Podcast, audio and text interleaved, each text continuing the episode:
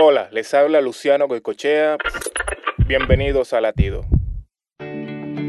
Si es posible, y en cuanto dependa de ustedes, vivan en paz con todos. Romanos 12, 18. Relaciones armónicas son la evidencia de que Cristo vive en nosotros. Y en cuanto dependa de nosotros, nos indica que el cristiano debe tener la disposición intencional para mantener buenas relaciones con el prójimo. La vida se trata de relaciones, no de logros. Es tan simple como eso. Tú puedes tener la elocuencia de un orador, el conocimiento de un genio, la fe de un hacedor de milagros, pero si no tienes amor en tu corazón, no vale nada, no cuenta. Así que recuerda lo más importante es amar a Dios y a tu prójimo como a ti mismo. Latido les llega a través del ejército de salvación.